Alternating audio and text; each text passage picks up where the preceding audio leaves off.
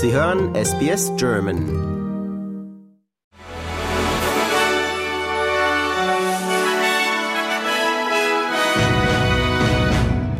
Sie hören den SBS German Newsflash an diesem Mittwoch, den 29. November.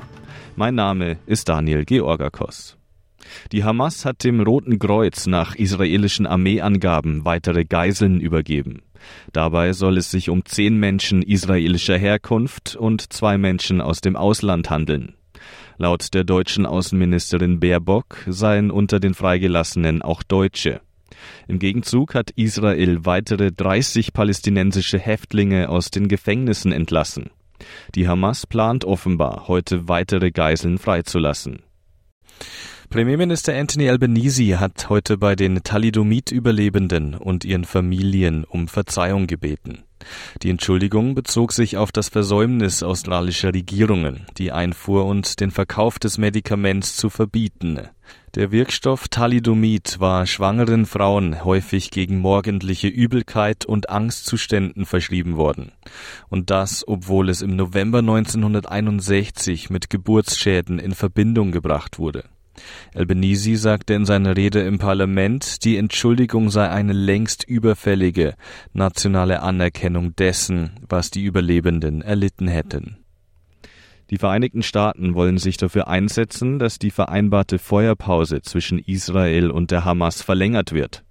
Außerdem erklärten die Außenminister der G7-Staaten, eine längere Feuerpause zu unterstützen. Dies sei auch deshalb nötig, um weitere Hilfslieferungen in den Gazastreifen zu ermöglichen.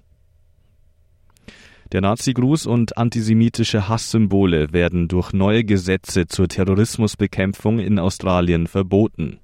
Die Regierung wolle damit sicherstellen, dass niemand mehr den Hass verherrlichen könne, so Generalstaatsanwalt Dreifuß. Die Inflation ist laut dem australischen Statistikamtes auf 4,9 Prozent gesunken. Ursprünglich hätten Ökonomen im Oktober mit einer Inflationsrate von 5,2 Prozent gerechnet.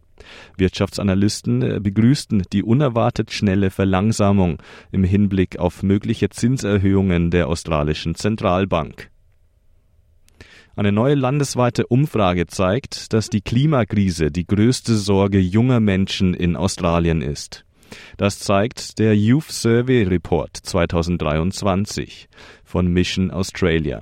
44 Prozent der Befragten sehen Gefahren für die Umwelt als größte Sorge, gefolgt von psychischer Gesundheit und Erschwinglichkeit von Wohnraum.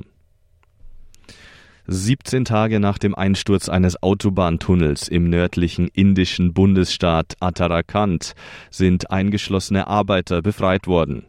Die Einsatzkräfte hatten zuvor eine 57 Meter lange Rettungsröhre durch das Geröll getrieben, um zu den 41 Verschütteten vorzudringen.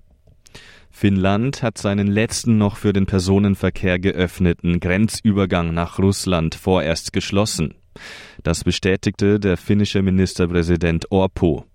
Die Regierung in Helsinki reagiert mit der Grenzschließung auf den starken Zustrom von Geflüchteten aus dem Nahen Osten und Afrika, die in den vergangenen Monaten aus Russland nach Finnland gekommen sind.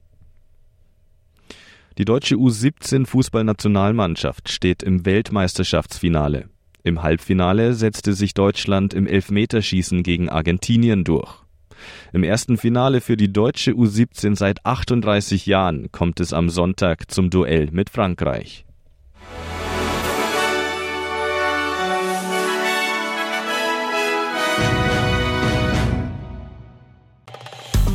Liken, teilen und kommentieren Sie unsere Inhalte bei facebook.com/sbsgerman.